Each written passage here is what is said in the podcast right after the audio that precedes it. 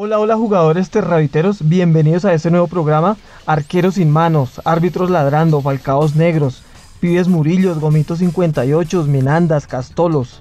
Esto y mucho más en Evolución de los videojuegos de fútbol. Les recuerdo, nosotros somos Terravits, una plataforma de entretenimiento gamer y difusión tecnológica. Yo soy Pedro y estamos con... Hola a todos, eh, están con Víctor Enciso, eh, integrante del equipo de Terravits. Y también estamos con... Por aquí ando yo, me encuentro, soy Martín, aquí también queriendo compartir con ustedes el mundo futbolístico electrónico que, que vamos a presentar. A darle. A darle átomos, pero que han perdido mucho tiempo jugando fútbol o más bien poquito. Eh, Uy, yo, cre- yo creo que tengo 35 años y de los cuales he perdido 40 jugando fútbol. Yo creo que, yo creo que si mi, mi pensión fuera de esto, ya la tendría encima. Yo ya estaría cobrando mi pensión de fútbol. Creo que todos estamos igual. Bueno, esto, la idea de esto no es llenarnos tanto de, de datos técnicos y cosas como medio tediosas, sino más bien como contar nuestras experiencias.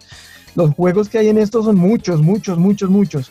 Así que vamos a pasar como por los que más nos tocaron a nosotros acá en nuestro contexto social.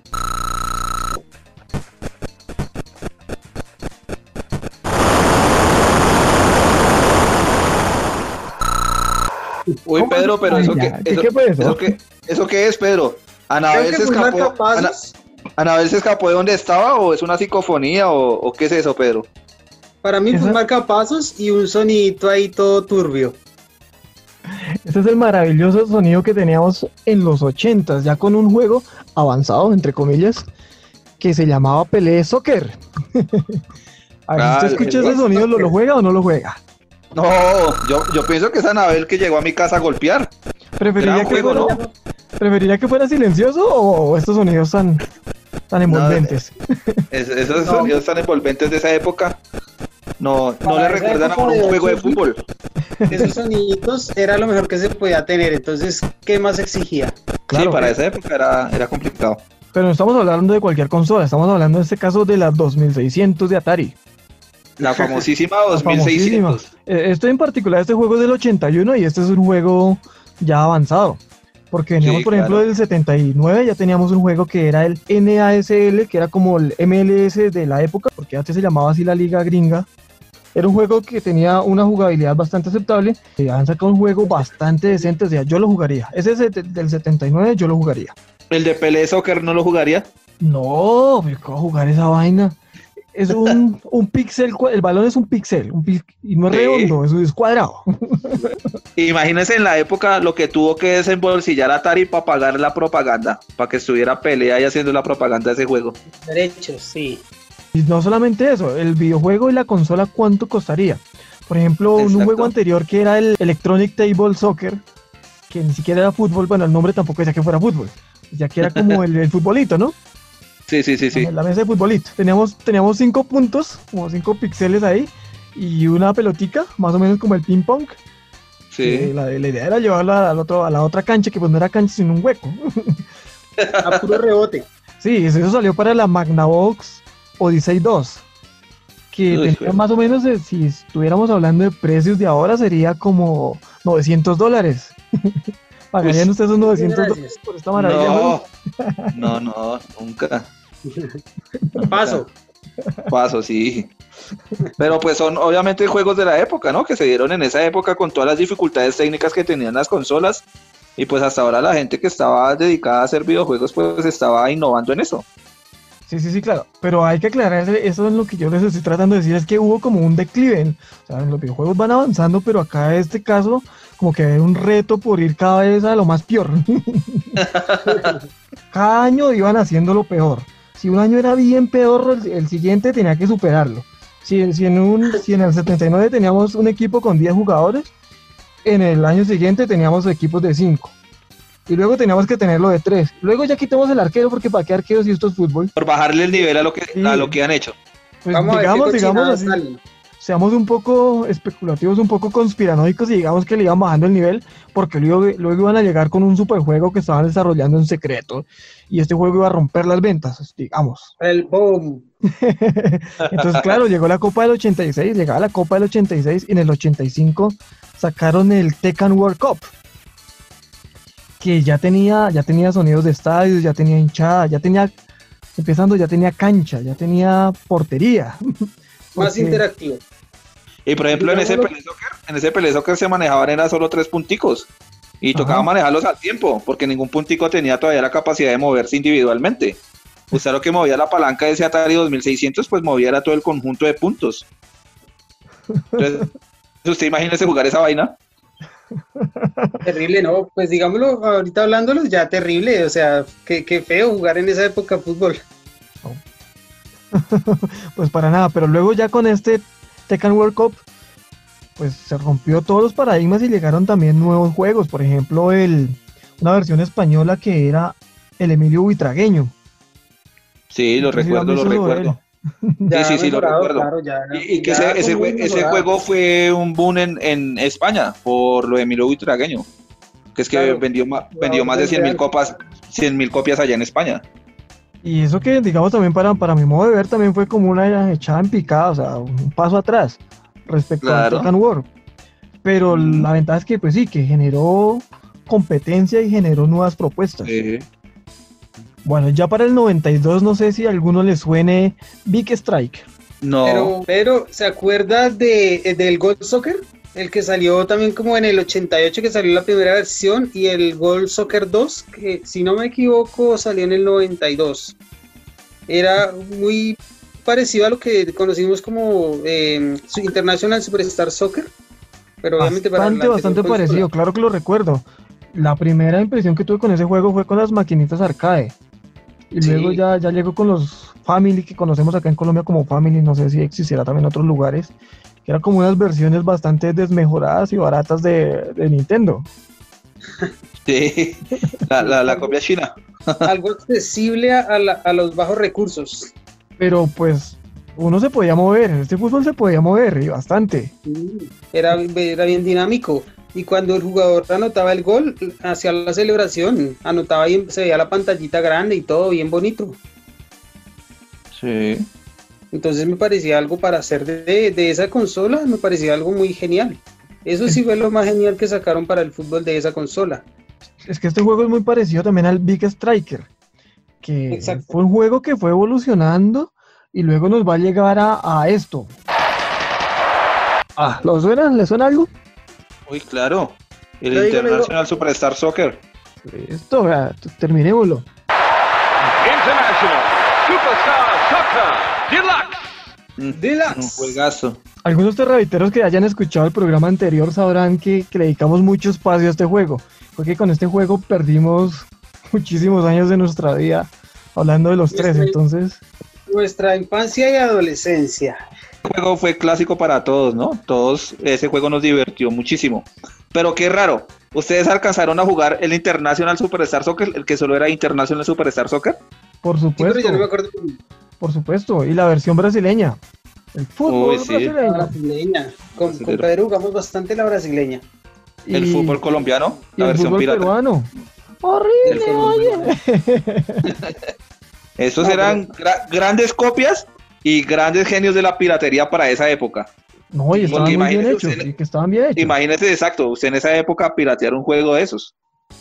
Este juego nuestros radioescuchas recordarán, los que nos escucharon, que hablamos bastante sobre eso, porque teníamos cosas como convertir el árbitro en perro, podíamos hacer jugadas de los 100 goles, podíamos anticipar muchos de los mundiales que venían, podíamos... Eh, los empujones que se podían hacer, las faltas que se podían hacer, claro, los tiros olímpicos, las combas. Combas verticales y horizontales. Sacar al arquero. Ahí tenemos el experto. Eso era grandioso lo que se podía hacer en ese fútbol. Y obviamente, pues mejoró muchísimo a lo que se había hecho anteriormente. Claro, es que Creo que fue un, salto tecnológico grandísimo. Sí, porque anteriormente estamos hablando de los 8 bits, acá ya estamos hablando de los mágicos y maravillosos 16. sé que mucha, gente joven dirá que, es una porquería, pero... No, no es 4K. ahora que, en esos juegos de fútbol se le puede ver hasta las, las manillas, los tatuajes que tienen los manes, como sudan, como transpiran. Y no en esa época, no. Uno distinguía al pibe era por su melena. Sí, el pibe Murillo, pero es que el pibe. Murillo era igualito a, a Batistuta, que no recuerdo cómo era que se llamaba en este juego. ¿Redondo? Creo.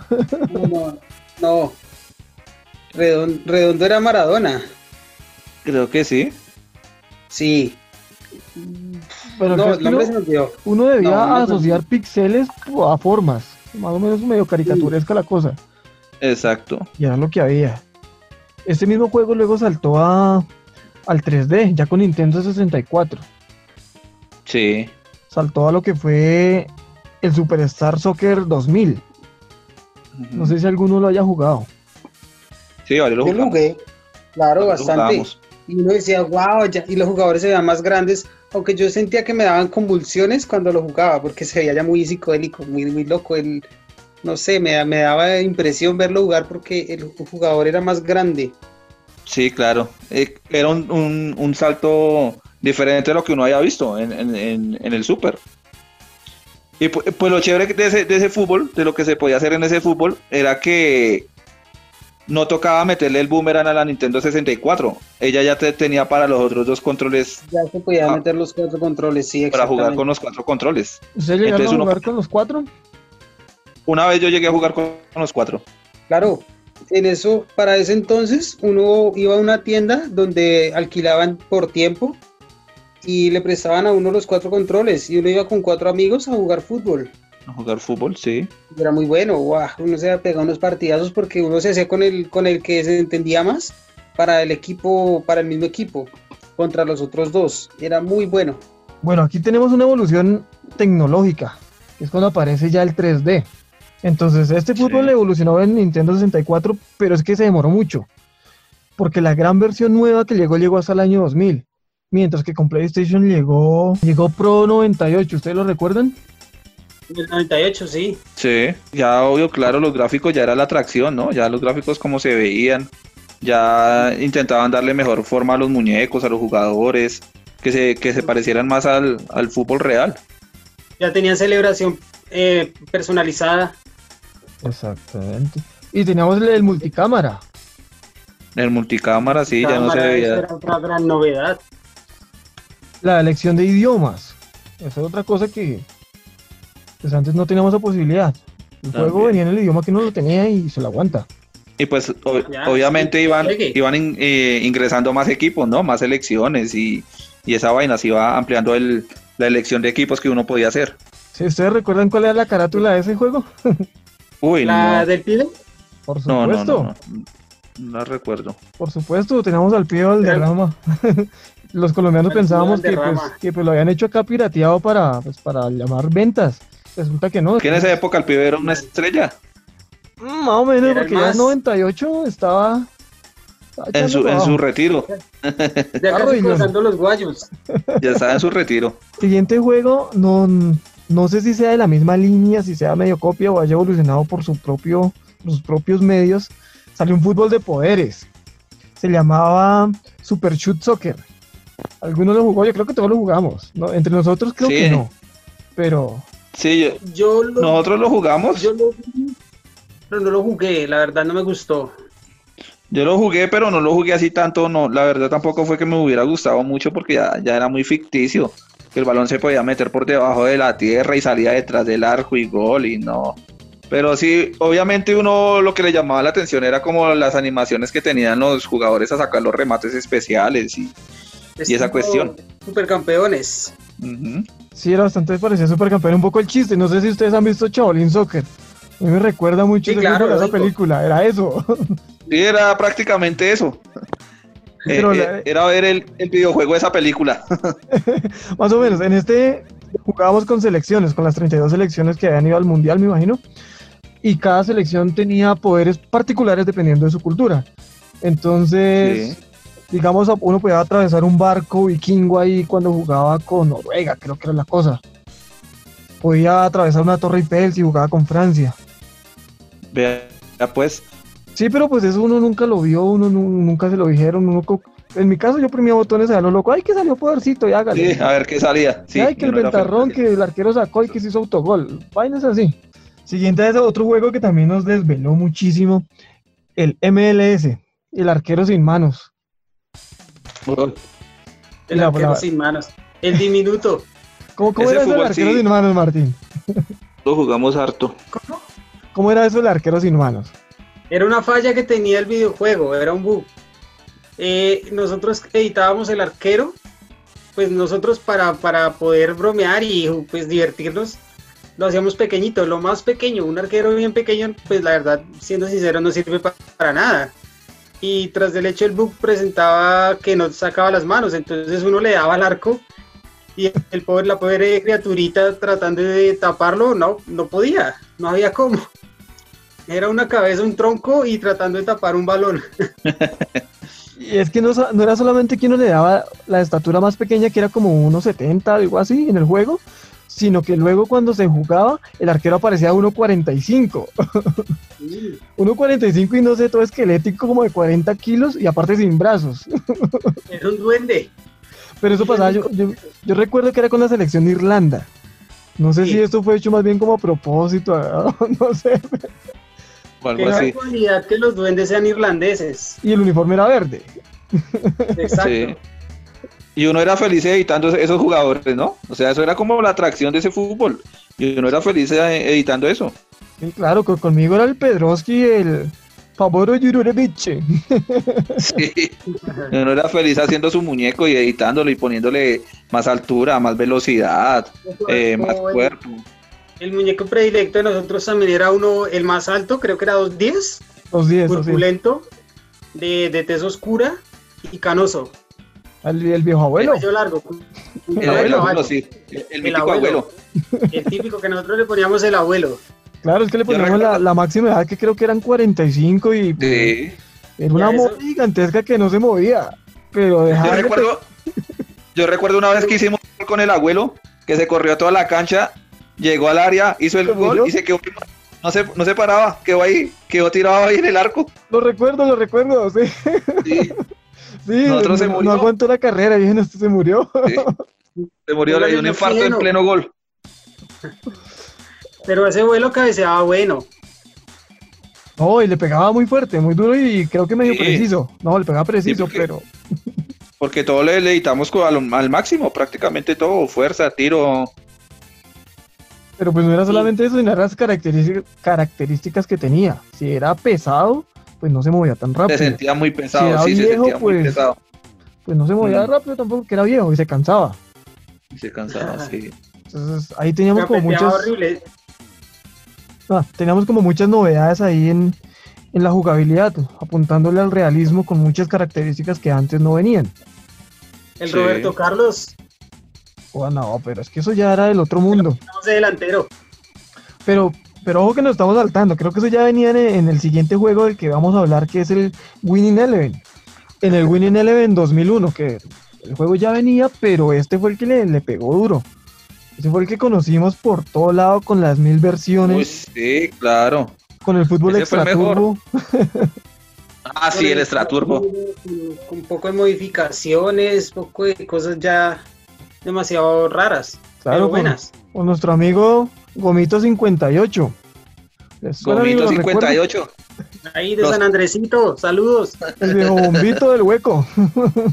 Sí. Los, los de Gomito 58. Esos nos hicieron felices. Gracias a ellos. Creo muchos. Pues a mí realmente me gustaba mucho más la versión original. Pero pues sí llegué a jugar la versión colombiana, el Extra Turbo que no me gustó. Y habían varias versiones, es que no recuerdo, como que cada siguiente año también que iban saliendo, iban sacando cositas. Sí, claro, pero ese fútbol lo que sí, lo que estaba diciendo Martín ahorita, lo que recuerda uno era cuando jugaba con, con Brasil, que era poner, o el Real, o poner a Roberto Carlos arriba de delantero. Usted sabía que ese man arriba corría Imbatible. imbatible y el tiro que tenía ese man era gol de cancha a cancha prácticamente. Ese man le pegaba muy duro ese balón.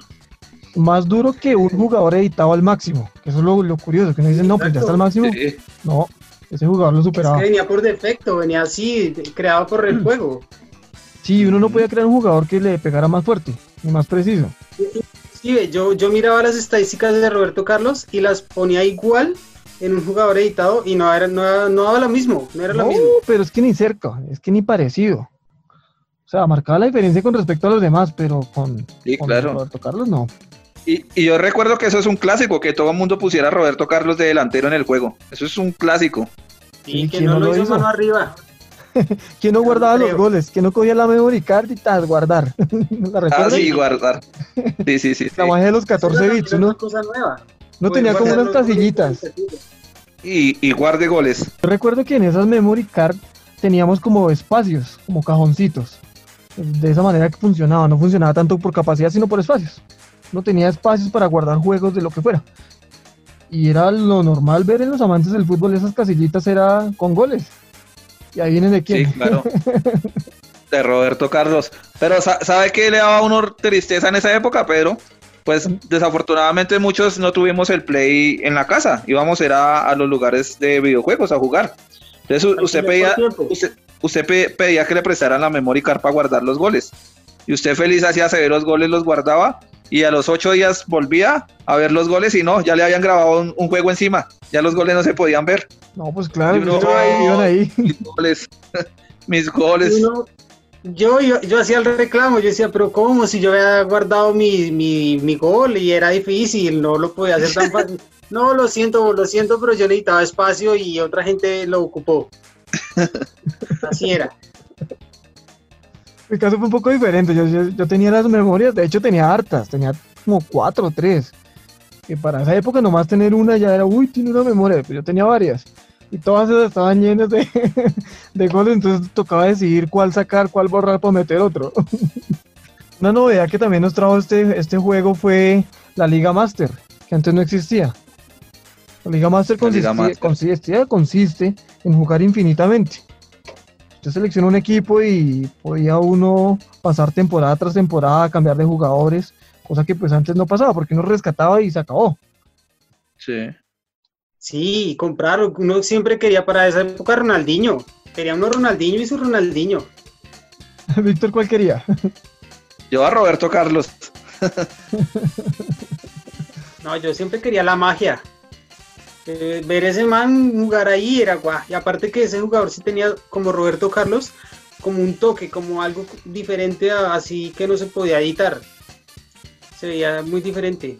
Y el estilo de fútbol, como el de Ronaldinho. Sí, con, con Ronaldinho pasaba lo mismo que con Roberto Carlos, y en este caso no era en la, la fuerza del tiro, sino era en el dribbling. Exacto, la agilidad que tenía Sí. para, para evadir los, los jugadores. Y aparte daba narraciones diferentes que no narraba, no decía con ningún otro jugador. Como que Ah, tiene en magia en los pies, que no sé qué cosa, que pues con otros no pasaba. Los- la selección de Brasil tenía su como edición especial en ese juego. Porque Rivaldo también.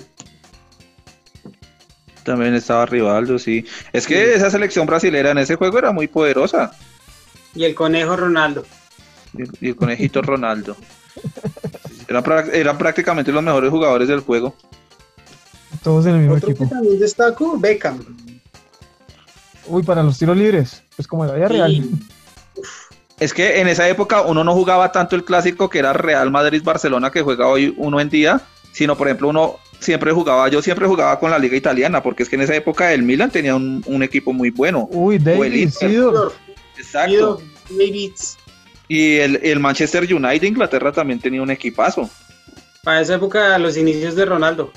Y aparte uno también jugaba con la Lazio. Para esa época estaba Batistuta. Ah, no, la, Batistuta estaba en la Roma. La Roma. En la Roma, con Totti.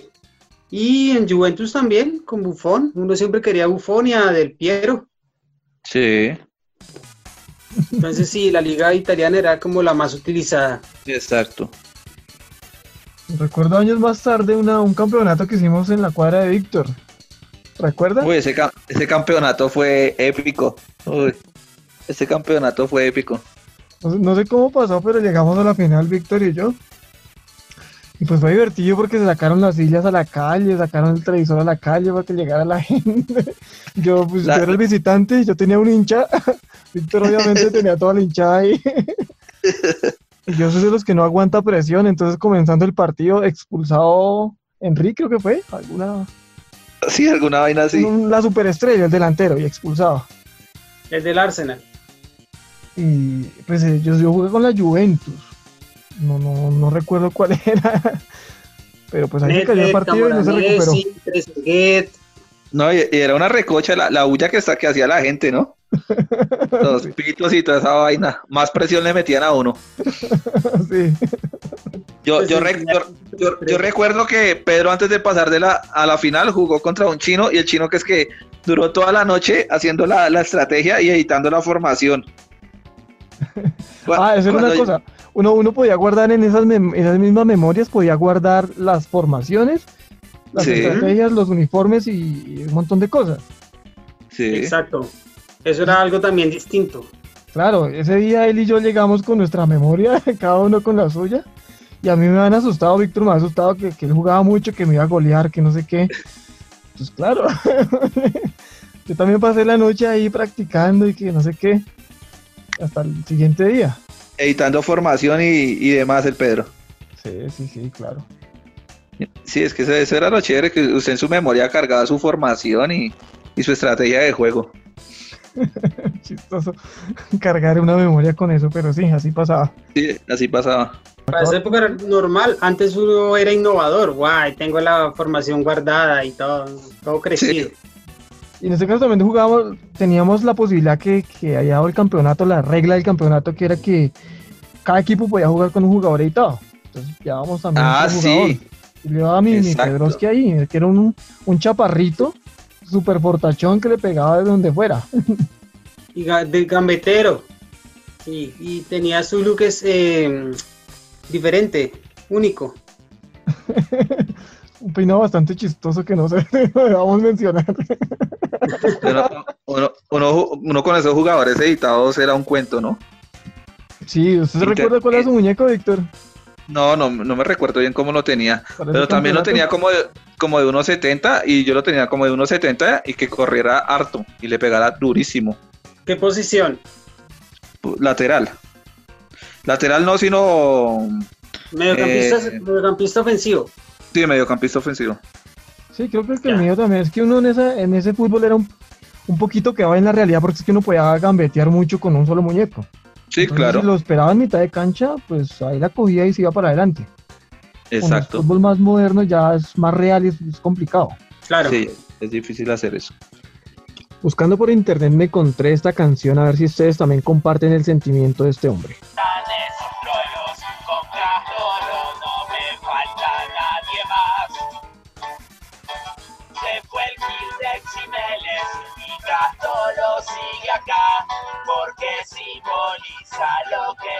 Los sueños y la... ¿Saben de quién estamos hablando, no? Uy, la leyenda de la Liga Master. El jugador que nunca se iba del club. Con el que empezamos y terminamos la Liga Master. A ese no se reemplaza. ¿Y eso por qué el se gran reemplaza? Castolo. El gran Castolo. ¿Por qué es reemplazable? Porque era el, el pez gordo del equipo. Era el mejor jugador que tenía uno en la, en la filial. Era el que tenía más, más atributos. Para, para el inicio, pero es que luego usted ya compraba unos mejores.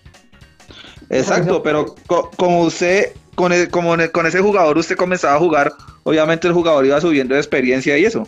Entonces cuando usted ya iba a terminar la, Liga Master, el man también ya tenía unos atributos altos, altísimos. Entonces uno no, lo vendía, uno se quedaba con ese jugador ahí hasta que se retiraba. Hasta como los 35 años creo que se, que se retiraba. Sí. Le daba tristeza la lagrimita, se va Castolo. Sí, se va Castolo. No, a mí realmente me afectaba que se fuera a Minanda. Digamos, yo a Castolo alguna vez hasta lo vendí, pero, pero Minanda sí, yo, yo sufría. No, yo sufría con Castolo. Castolo es una leyenda viviente, hasta le hacen memes y todo. Vea, para tener canción. Hasta ya para tener canción. No, es que yo no estoy por debajeando, todo lo contrario, el man re bien, pero es una particularidad que ni sabía que era tan importante. el viejo Castolo. el viejo Castolo no lo tenía entre sus sagrados de su equipo. No, sí, claro que lo tenía entre mis sagrados porque sin Castolo no había ascenso. Sí. No.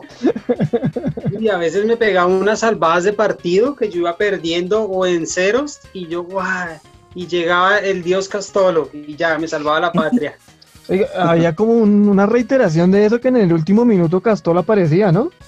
Sí, Castolo siempre, siempre estaba ahí en el área. Ese A lo un preciado en el mundial. Dejando ahí con Don Castolo, nos vamos por el otro lado, que era el lado de FIFA. FIFA había empezado muy bien por allá por el 93, pero se quedó. Se mantuvo como en una línea y cuando llegó nuestro querido Winning Eleven, pues los acabó. bueno, no sé si los acabó, pero no fue tan tan exitoso. No, No, sé si ustedes no jugaron tan FIFA en esa época. Lo he No, escuchado, pero no. Winning. Lo, sí, lo escuchamos, pero no. Porque recuerde que cuando llegó el FIFA a la, a la Super Nintendo, pues nosotros estábamos jugando obviamente el International Superstar.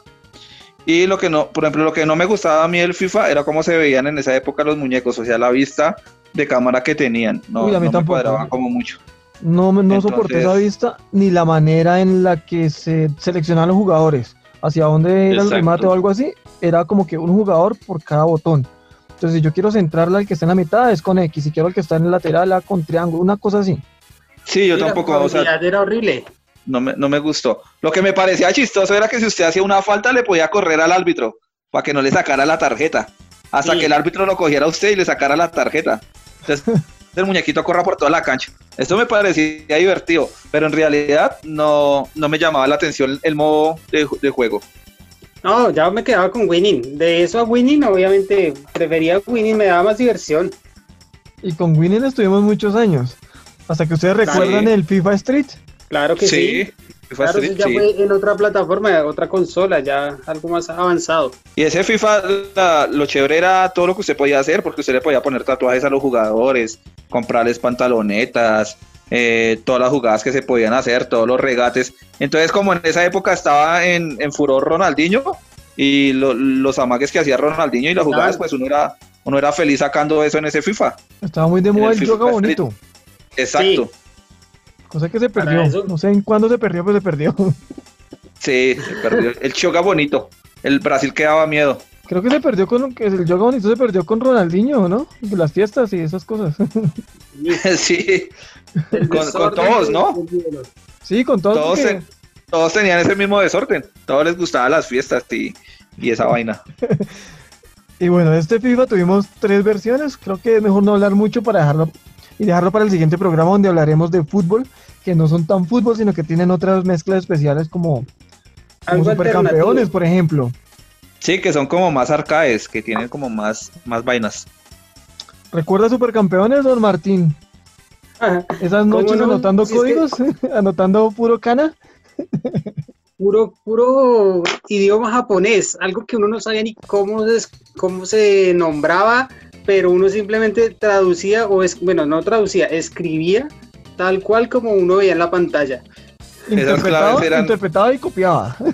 Y cope, cope. esto es una curvita, esto es una línea atravesada y así, uno iba anotando un poco, eran como 30, 40 diferentes códigos para poder guardar y no perder todo lo que uno ha avanzado. No, no solamente a la hora de guardar, sino a la hora de, de dar órdenes, porque este juego es más parecido como a un FIFA Manager. Sí, Exacto, sí. manager. Exacto, vea exacto. Que, vea que eso después se olvida de memoria, porque uno ya más o menos conocía cuál, cuál sitio era el de un pase, el de una barrida, el de un tiro al área, el de una tajada, el de un puño para el arquero. Entonces uno ya más o menos memorizaba cuál era el lugar exacto para poder eh, defenderse o atacar, dependiendo de la situación. Eso y que conocíamos la serie, porque fue, pues nos tocó en su momento, en su furor. Claro, Porque tal vez si no hubiéramos visto nosotros- la serie, ese juego pues hubiera pasado desapercibido, como, como otro más, como otro más del montón. como uno más que uno prueba y dice no entiendo nada y pasa. Es más, en la actualidad todavía lo juego en mi celular. Entonces, sí marcó mucho mi, mi, mi vida supercampeones. Don Bueno, Víctor, y ¿lo hablando de- jugar? Ah, ah, sí, yo lo llegué a jugar. No me gustaba tanto, pero yo sí llegué a jugar los, los tres que pude jugar, los llegué a jugar. Y aprovechando ahí el temita de supercampeones, pues decirle a la audiencia que estén pilas en las redes sociales que vamos a hacer algo bien chévere con, con el lanzamiento del nuevo juego de supercampeones que se viene para la Play 4 y la Nintendo Switch que sale el 28 de agosto. Entonces para que estén pilas ahí que vamos a mandar noticias y, y cosas del juego. Sí, súper pendientes. Con Martín hemos estado ahí como mirando también lo- los, avances del juego. ¿Cómo lo ha visto? ¿Cuáles son sus impresiones? A mí me gusta, lo- a mí me gusta lo que se la ve. verdad. Sí, claro, a mí me gusta mucho. A ver, polémicos. Vamos con Víctor primero. A mí ese juego me gusta cómo se ve. Gráficamente se ve muy bacano. Y lo que he podido ver del gameplay se ve muy chévere. Entonces, pues esperar sea un gran juego, ¿no? Eso es lo que todos esperamos. Y pues, ¿cuánto hace que no lanzan un juego de supercampeones para una consola? Creo que el último que salió fue para la Play 2. Entonces ya hace bastante tiempo. Sí, fue en el 2012, si no me equivoco. Hace ya ocho años. Y no, o sea, yo miré gameplays y la personalidad de cada jugador se, se ve. Digamos, el, el, Steve Huga, como lo conocemos nosotros, el Kojiro Hyuga, tiene su tiro del tigre, su, su, forma de regatear, su agresividad única, y pues uno ya distingue. Lo mismo que Tsubasa, como lo conocemos Oliver, también tiene su, su estilo, su toque, su, su, gambeta, su forma pues más técnica. Y eh, los arqueros, Richard Textex, como conocemos también son bacanos, o sea, me parecieron muy, muy chéveres y las gráficas, el estilo de juego es distinto a lo que han venido mostrando pues anteriormente en, en otras consolas o en otros estilos de juego. Se, ve como más interactivo, entonces es algo que esperamos eh, ofrecerles en el próximo podcast. Bueno, continuando por esta línea del Winning Eleven, seguimos con PES. Para algunos países europeos y para muchos como que se mantenía el mismo nombre, pero Acá en Sudamérica nos cambia la nomenclatura cada rato, entonces lo conocimos ya como PES. Hubo diferentes versiones, muchas. Yo en lo personal destaco la del 2009. ¿Por qué? Porque en el 2009 llegó una nueva manera de juego que era el ser leyenda, que era que usted cogía un jugador empezando de inferiores y debía hacer su carrera futbolística. No sé si don Víctor llegó a jugarlo. Uy, sí, yo yo antes de llegar a jugar FIFA era aficionado al PES y obviamente como no había modos en línea, pues eso de ser leyenda fue una gran novedad.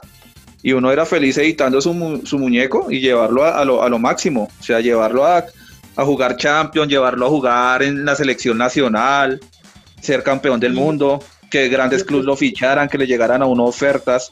Eso me parecía espectacular. Acuérdese que el rendimiento del jugador también influía como jugaba en el partido, ¿no?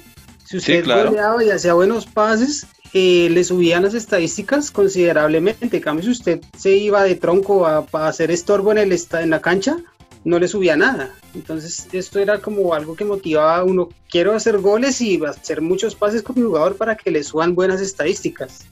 Y era un poco frustrante al comienzo cuando uno llegaba a un nuevo equipo porque uno tenía que mamarse todo el partido, viéndolo ahí como un ah, espectador diciendo, ¿será que me meten? ¿Será que me meten? Y no lo metían. Y no lo metían, no lo metían. uno, llegaba al siguiente partido, bueno, al siguiente me mete. Ya, minuto, minuto 80, nada, nada, no me mete. Minuto 82, no, nada, minuto 85, cambio, entra. Bueno, vamos a ver qué se hace. Vamos a ver si al menos recibo el balón. Si me la pasa, por lo menos. Y uno, y uno levante la manito, levante la manito aquí, aquí, y nadie le pasaba a uno el balón. ¿Qué claro, cuando llegaba al equipo nadie le pasaba el balón. No, no, nadie. Yo, yo en ese momento, cuando nadie me pasaba el balón, yo perseguía a mis, a mis propios compañeros y me les mandaba por delante. Con permisito. Sí, con permisito. Con su barrida y yo sacaba el balón. Y corro para el arco a ver si intentaba alguna cosa, lo que fuera. Sáquese todos los 11 jugadores contrarios. Pues en, este caso la idea era como hacer gol. Yo jugaba, yo jugaba en la posición de Giggs. Jugaba como lateral hacia adelante. ¿Del jugador Ryan Giggs? Sí, sí, sí, exactamente. Sí, yo, yo tampoco llegué a poner el mío delantero. A mí me gustaba jugar, era como de medio centro. De hacer pases y, y hacer goles, pero delantero, delantero neto no. Es que de delantero, delantero era muy difícil porque usted le, le hacía un pase y tenía que hacer el gol, tenía que hacerlo, era obligado. Sí, claro. O el siguiente partido no estaba. Porque también le daban, el técnico le da unas condiciones explícitas, ¿no? Sí, que, que, que, que acciones realizar. Por ejemplo, si usted fuera mediocampista, tenía que hacer 20 pases o 3 tiros, 3 pases goles. Exacto, en el partido. si era delantero, le, exigía uno, tres goles a veces. Y uno decía, pero este man está loco, ¿cómo me va a pedir tres goles? Y aparte que el muñeco de uno comenzaba muy mal, comenzaba pues, siendo eso, casi que un niño. Sí, claro. Y tenía esa presión de que recibía el balón, tenía que hacer el gol y uno se enfrentaba, yo qué sé, a... Tiene que hacer gol a Seche. Así que no, de delantero tampoco me funcionó, en cambio de, mediocampista sí. Y tenía Sí, muchísimos claro. goles. Yo creo que a todos nos funcionaba como de mediocampista. Yo ya tampoco lo llegué a colocar de delantero, era por eso. Era muy complicado y como dice usted, uno salía con, con las habilidades prácticamente en cero.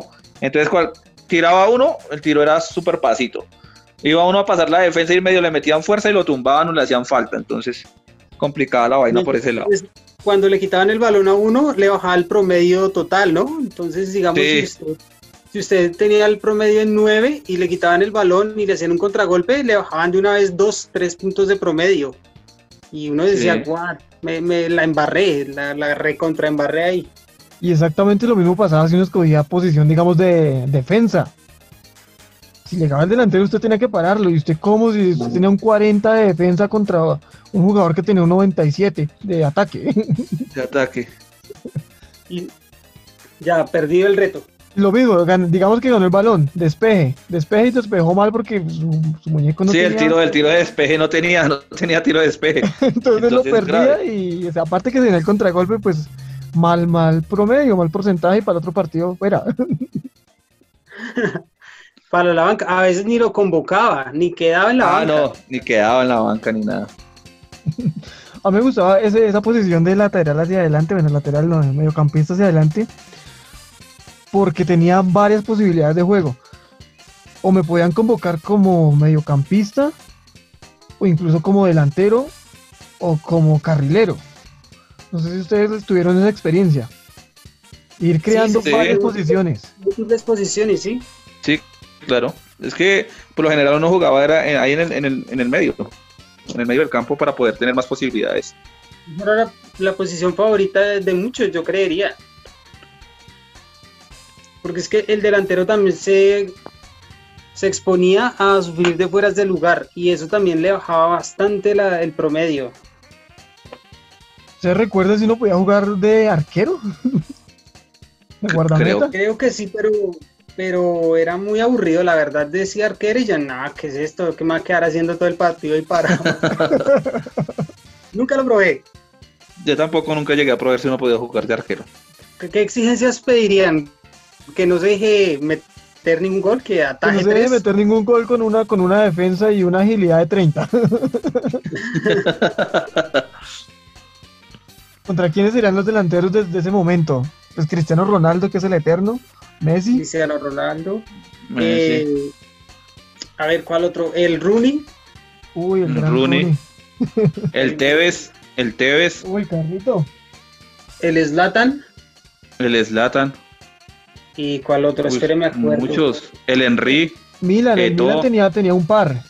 Mexes y... Eh, me olvidó. ¿Robinho? No, un chaparrito No. mono que era rejuvenil en ese momento y se Oiga. desapareciendo. y hablando de eso, don Chekchenko, ¿no? Pero, ah, Andriy Shevchenko. pero creo que para El- este fútbol ya había desaparecido de... de- Sí, creo que para hacer fútbol ya no estaba don Shevchenko era para las versiones anteriores del Winning. Que era uno favorito, que uno jugaba con Ucrania y, y sacaba adelante a Ucrania, era solo con Shevchenko. Sí. El gran Chekchenko. No, y Kalinichenko. Kalinichenko metía. Ah, sí, Kalimichenko. Bueno, El gran Kalimichenko. démosle crédito. ¿Ustedes qué versiones jugaron después del 2009 en fútbol? Yo llegué a jugar hasta el PES 2011. Y don Hasta el PES 2011. Yo PES no volví a jugar. Ya, es más, yo, yo jugué el FIFA desde el FIFA 2007, que ya salía para la Xbox normal, para la ex- primera Xbox. De ahí para adelante me, me puse a jugar esos FIFA y los PES ya los fui olvidando. Bueno, creo que Pedro, ¿hasta cuál llegó a jugar? Yo llegué hasta, no, yo llegué hasta el 14. Digamos en el 12, en el 11, el 11 lo, lo jugué bastante, pero ahí vi que, que, que no, que por ahí no era la cosa, porque se me decía que era muy parecido al FIFA. Las características que lo hacían especiales, que eran los gráficos con respecto a FIFA, que para mi gusto eran mejores, ahora era una copia de FIFA. La jugabilidad, digamos que sí se mantenía un poquito, pero eso, se mantenía, seguía siendo el mismo 2009, solamente que, que con nuevas camisetas, con nuevos uniformes. Oiga, y nosotros, nosotros hablando de PES, cosa. ya que estamos en el tema de PES, Pedro lo llegó a jugar en el computador, que uno le podía bajar un poco de parches y cambiarle el estadio, las mallas, el balón. eh, adecuar el estadio como uno quisiera. Hacks. Sí, por supuesto, es que yo, de hecho, yo dejé, yo quedé en Play 1, el siguiente a eso fue computador, solo computador. Entonces, claro, uno, uno podía ponerle su cara a los, a los muñecos medio hackeando el juego. Uno se podía tomar una foto y poner eso como, ¿cómo se llama eso? Como un papel tapiz, como una piel al juego. Entonces podía ser exactamente uno mismo dentro del juego podía colocar las canciones que uno quisiera. Yo tenía mi propio playlist bastante chistoso con carranga, con rock, con, un remix ahí de todo. Faltaba hasta los Backstreet Boys, yo creo que los tenía ahí metidos para, para amargar al visitante. Sobre todo para eso, para cuando llegaba a jugar con alguien, lo, lo, lo Uno podía descargar algunos estadios. Entonces tenía campos, campos de nieve, completamente nieve, completamente arena. Tenía muchas posibilidades ahí. Que en parte también hubo un defecto de esa misma decadencia de PES. Porque sacaban el juego tal vez muy apresuradamente por una pelea que tenían con FIFA. Y entonces sacaban a la maldita sea lo que cayera. Para estar tres meses más tarde, seis meses más tarde diciendo, ay, perdona a todos, pero les tenemos un parche porque con eso se iban a corregir sus, sus errores de juego. Yo recuerdo haber jugado hasta el PES 2011 y, y ahí me quedé ya después compré el 12, pero ya comencé a ver muchos errores dentro de, dentro de esos bugs y, vainas que ya no cuadraban. Entonces dije, no ya, no, ya no juego. En el 2013 ya no compré PES, entonces me dio por probar el FIFA. Y compré el FIFA y dije, uy, esta vaina en cuanto a sistema online ya es otra cosa totalmente diferente que el PES no ha tenido. Que usted ya en el FIFA ya podía jugar temporadas para ascender. Entonces jugaba contra otra gente partidos, 10 partidos por temporada y la gracia era usted llegar a la división 1. Usted comenzaba en la división 10 y terminaba en la división 1. Pero entonces ya usted ganaba los partidos y le daban recompensas, ya sabía que usted estaba jugando en, online contra otras personas, entonces el nivel ya iba aumentando. Y creo que PC comenzó a quedar en, esa vaina del sistema en línea. Entonces desde ahí no volvió a probar el, el PES. Aparte que FIFA siempre tenía una ventaja, ¿no? Que son las licencias de los jugadores, de las camisetas, de los balones. Entonces todo eso lo aventajó. Exactamente, con cada versión nueva de PES iban quitando nuevos equipos, iban quitando más estadios. Entonces uno terminaba jugando con el Manchester Blue, con el Red Bills, no sé qué vaina, o sea. Sí, ya sí, se ya, ya se estaban dejando, dejando coger mucha ventaja. Yo recuerdo que el, el PES 13 salió con unos problemas tenaces que todo el mundo lo criticaba por boobs entonces todo el mundo criticaba la jugabilidad del juego, todo el mundo eh, criticaba las físicas del juego, eh, cómo se veía el aspecto gráfico de los jugadores. Ese no lo jugué yo, yo jugué el 2011, lo jugué bastante, estaba el Corinthians, que estaba Ronaldo y Roberto Carlos y un muelo de argentino. Y me parecía que era bastante jugable, pero pasaba eso, que ya se estaba perdiendo mucha cosa, que estaba imitando al, a FIFA y que prácticamente tenía uno mismo que editar un montón de cosas y quería tenerlas porque no aparecían. Dejé, dejé, unos años de jugar y luego probé el 14, a ver qué tal. Venía con la liga colombiana, lo cual era una novedad que pues para FIFA no, porque FIFA siempre la tuvo. Pero pues ya estaba en millitos, entonces ya era, era distinto. y lo jugué y ahí me quedé. Ya realmente después de eso vi que, pues, que no había nada. Estuvimos probándolo con Víctor, creo, siguientes versiones.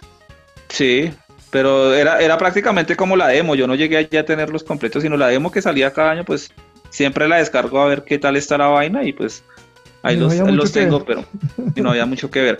Yo creo que lo que terminó de enterrar ya a PES fue el FIFA 2016, que fue cuando FIFA sacó la novedad de Ultimate Team de jugar con las cartas, que ya parecía usted armar su equipo como si fuera un juego de rol porque cada carta tiene eh, atributos diferentes y un jugador puede tener muchas versiones de cartas.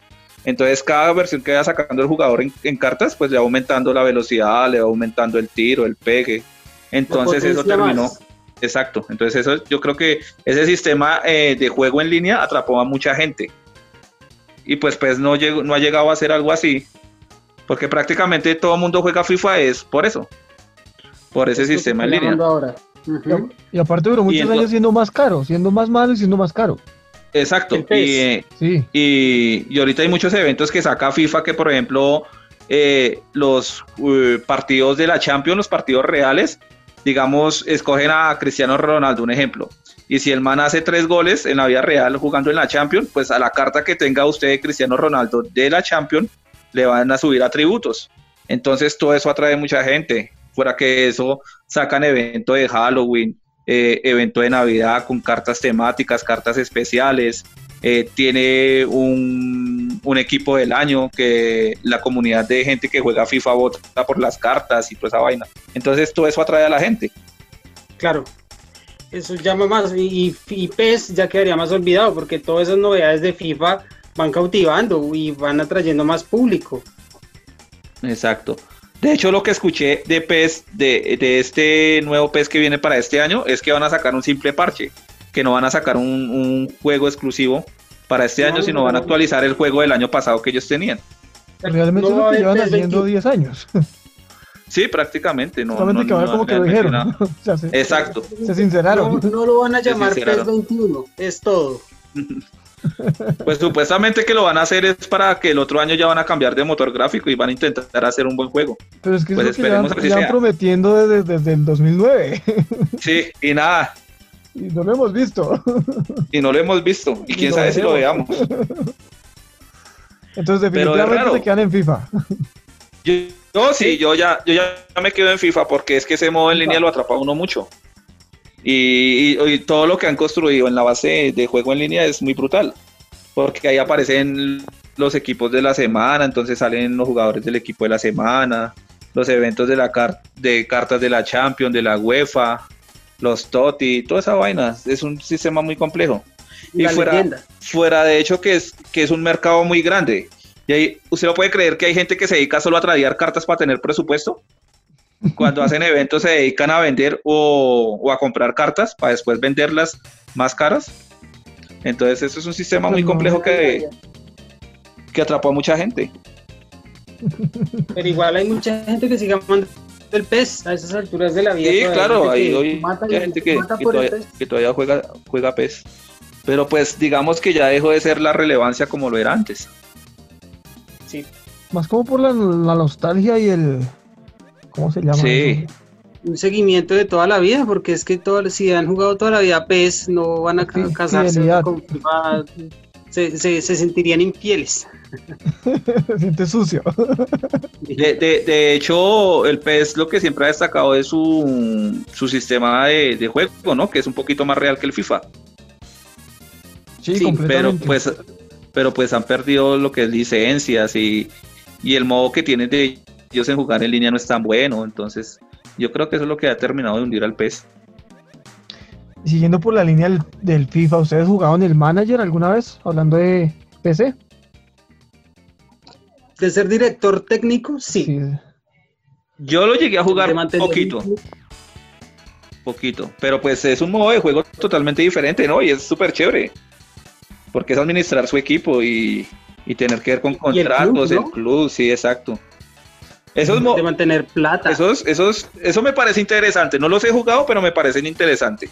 Este 2011 era más o menos como la sexta entrega que venía dándose desde el 93 cuando apareció por, apareció por primera vez, valga la redundancia. Y tuvo un gran golpe de, de, de como de fama, de, de acogida en este 2011. Aparte que es muy completo, como siempre lo ha sido FIFA, con todas, casi que todas las ligas del mundo, varias divisiones yo, yo había empezado a jugarlo, creo que con el América de Cali. Y teníamos la posibilidad de reventar el mercado. Entonces ya empezaba a comprar jugadores europeos, cosa que era como. Nada, yo. a medida que uno compraba algo, todos los demás equipos de la liga iban haciendo lo mismo. Uno tenía la posibilidad de invertir las ganancias, no solamente en cosas del club, sino en vida personal. Entonces, más o menos era un poquito lo que hacía PES con el, con el ser leyenda pero trascendió a lo personal. Usted podía comprar sí, casas, podía invertir en la bolsa, podía, sí. podía casarse y, y, tenía unas decisiones chistosas que era como que en pleno partido lo llamaba a la esposa pidiéndole, yo qué sé, ir a cenar. Entonces usted tiene que decidir entre cenar o, o, o jugar a la oficina. no, eso, eso, esos modos de juego me parecen súper entretenidos, ¿no? O sea, es una versión, una, como una visión totalmente diferente a lo que uno venía jugando en los fútbol. Sí, claro, no, y aparte uno medio podía manipular a creo que un solo muñeco. No me acuerdo si era el que uno escogiera o era que uno era jugador y técnico al estilo Geeks, al estilo Romario, y se metía a jugar. Pero la verdad eso no, no era tan recomendable porque era un muñeco bastante malo. sí. no, y, lo que, y, lo que, tienen esos sistemas de, de, de, juegos que lo enganchan a uno mucho, uno pierde vida social ahí en esa vaina. Completamente. En esa vaina de todas. pues vida social yo nunca he tenido, así que. de este FIFA Manager se derivaron varios juegos últimamente. Hubo uno muy popular para Facebook y salía con la plataforma esta de los juegos de Google, que era el Top 11. No sé si alguno lo haya probado. Claro que no sí. sé. Yo jugué uno con usted, no sé si, si era ese, Pedro. Sí, sí, sí, fue ese. Creo que era ese, sí. A jugarlo, pero sí, como sí, que sí. usted no lo enganchó. Que, la, que Pues- la carátula era la de Mourinho. Exacto. Pues no, no me desagradó, pero pues tampoco le dediqué mucho tiempo. También me parecía eh, atrapante el modo de juego porque era lo mismo, ¿no? Igual. Usted podía construir su estadio, su, el parqueadero, de ponerle luces al estadio, toda esa vaina, los baños, todas esas gradas. Podía hacer todas esas cosas, pero este sí estaba centrado completamente era en, en el partido. En el partido, Se sí. podían hacer más cosas, pero era partidos en vivo, cosa que En ya vivo. rompió un poquito, que era el en vivo y dependía también de la actitud de los jugadores y un montón de, de- de cosas, cómo manejara Y- usted la estrategia. Crear la segunda división, tener una cancha para segunda división, enfermería y pues qué más era un como un sí como un centro de, de rendimiento de, de físicos para que no se les quedara la moral ni, ni, ni los jugadores en el rendimiento como usted dice. Y bastante completo porque estamos hablando de un juego que es para celular, para tablet. sí, Sí, Una cosa muy importante que nos falta mencionar es que este juego es en línea. sí. A diferencia del manager que usted juega contra el computador, contra la máquina, acá está jugando con personas reales, ¿no? Eso es lo divertido. Muchas veces uno se aburre de jugar ahí contra la máquina, decimos nosotros, contra el- el- la CPU. Pero uno quiere luchar y eh, demostrar su capacidad de fútbol con, con lo que se ha esforzado, con sus jugadores, con sus subastas y, y pues pegarle su goleada, como decimos nosotros. Sí, otro atractivo del juego es que uno, uno crea como unos grupos de juego, creo que de cinco equipos, para hacer unos torneos que se hacen semanalmente, donde se enfrenta a otras confederaciones, más o menos, no recuerdo el nombre exacto de, de los grupos estos, a otras federaciones. Sí. Y la idea es ir consiguiendo puntos e ir ascendiendo. Entonces está como los equipos de plata, los equipos de platino, los equipos de oro, los equipos de no sé qué. Y uno quiere estar en primera división y llegar a- al máximo. Claro, porque obviamente son mejores los- las recompensas y pues eh, el top, estar en el top, uno siempre quiere estar en el top como siempre.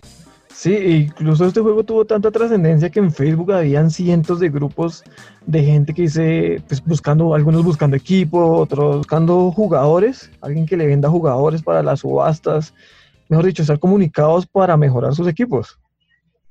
Y, y lo bacano también de esas subastas es que, digamos, hay un jugador que demora cinco minutos y el precio es bajísimo y uno lo ve bueno. Entonces uno sabe que es, a este jugador lo van a esperar cuando ya falten por ahí 10 segundos y empiezan a subastar como locos y a hacer subir el valor y uno ahí dele clic, dele clic hasta que si tiene suerte lo obtiene. Claro, es que para los que no lo han jugado, les voy contando, para uno ir renovando el equipo, saliendo de jugadores y ir comprando otros, todo se hace mediante subastas. Entonces cuando uno, o bueno, puede despedirlos, pero pues va a perder todo el dinero. Entonces la forma correcta de sacar un jugador es ponerle una subasta. Entonces uno lo coloca y a veces eh, la máquina del juego le dice cuándo es el tiempo en que se va a vender. Aparece un relojito, pero pues siempre uno está mirando cuáles están en, en venta. Y aparece un reloj que hay como el tiempo en el cual usted puede ofertar para recibir. Se termina el tiempo y si usted no está ahí en la puja, pues quedó fuera. Igualmente los jugadores van evolucionando sus características a medida que pasan los partidos, van mejorando, van empeorando de acuerdo al, a cómo se ven los partidos, a su rendimiento. Y a su edad, porque también influye. Ah, sí, eso pasa en casos como con Castolo.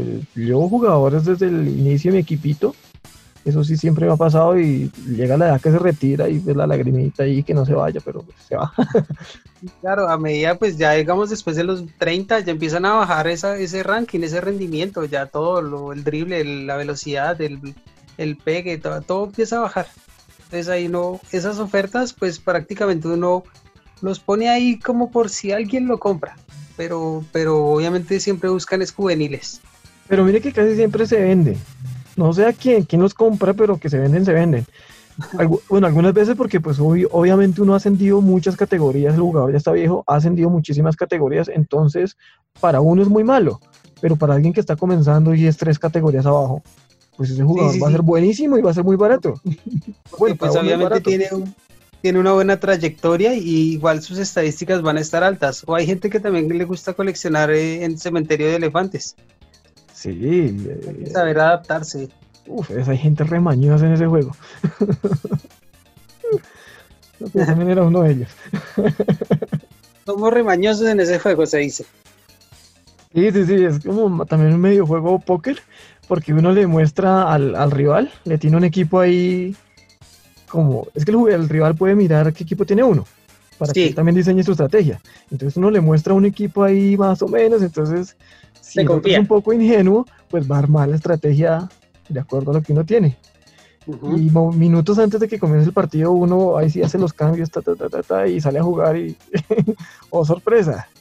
Vamos su remontada y goleada. Ajá, exactamente eso hace uno en el juego. Sí. Bueno, siguiendo por nuestras líneas de juegos de celular, ¿qué más han jugado? De celular. Ya ya hay juego, por ejemplo, FIFA tiene su juego de celular. No sé si PES tenga su juego de celular. Lo, FIFA tiene, lo tiene, lo tiene. Eh, exacto. Hay una eh, versión no oficial que se llama Dream League Soccer. Sí. Es buena. A mí se me hace que es buena. Es repetitiva, pero en jugabilidad, si uno quiere un buen fútbol, esa está buena. Me parece muy buena. Yo estuve como una semana con ese juego como dice don Martín, la jugabilidad es, perfecta y es para un celular es de, asombrarse uno todo lo que puede hacer. Claro. Pero para mí tiene el error ese de que creo que le dan uno monedas por cada juego que gane o algo así. Con esas monedas uno se compra jugadores. Pero llega un momento en que pues, usted ya llena su equipo y no hay nada que hacer. Ya. Ah, No hay retos. No sé si de pronto una jugabilidad en línea eso lo, mejoraría, yo no sé. Sí. Claro, porque uno ya quería probar su nivel con alguien, con otro jugador. O probar una, una máster, pero una máster de verdad, algo así. Sí, exacto. algo, que le exija reto al jugador y que también tenga buena recompensa para que el jugador se enganche con el juego. Bueno, eh, Gracias a todos por escucharnos. Eh, espero les hubiera gustado nuestro tema con los videojuegos de fútbol. Fue un tema desde nuestra perspectiva. Recuerden seguirnos en Facebook como TerraBits y en Instagram como Terra Raya el Piso Bits. Eh, la próxima semana venimos con el programa dedicado a supercampeones y el nuevo juego que van a sacar. Eh, Martín, despídase de la audiencia. Pues nada, muchas gracias por habernos aguantado este tiempo y escuchar nuestra opinión personal de, lo, de, lo, de los jueguitos de fútbol, los que nos marcaron tanto, a los que mucha gente eh, tienen viciados ahí desde la niñez. Y nada, que nos, que nos esperen en el próximo capítulo de, Capitán Suasa, que va a estar genial. La verdad, espero mucho de él. Y nada, nos veremos, estaremos en contacto. Pedro, ¿algo que decir? Sí, sí, sí, que no me corten, que la gente piensa que es que yo no estoy, que en los cierres desaparezco, no, acá estoy, acá estoy. Todos los radioescuchas piensan que, que, uno es un cero a la izquierda. Mentiras, síganos en las redes sociales que ya les mencionamos y nos veremos en el próximo programa. Chao, chao.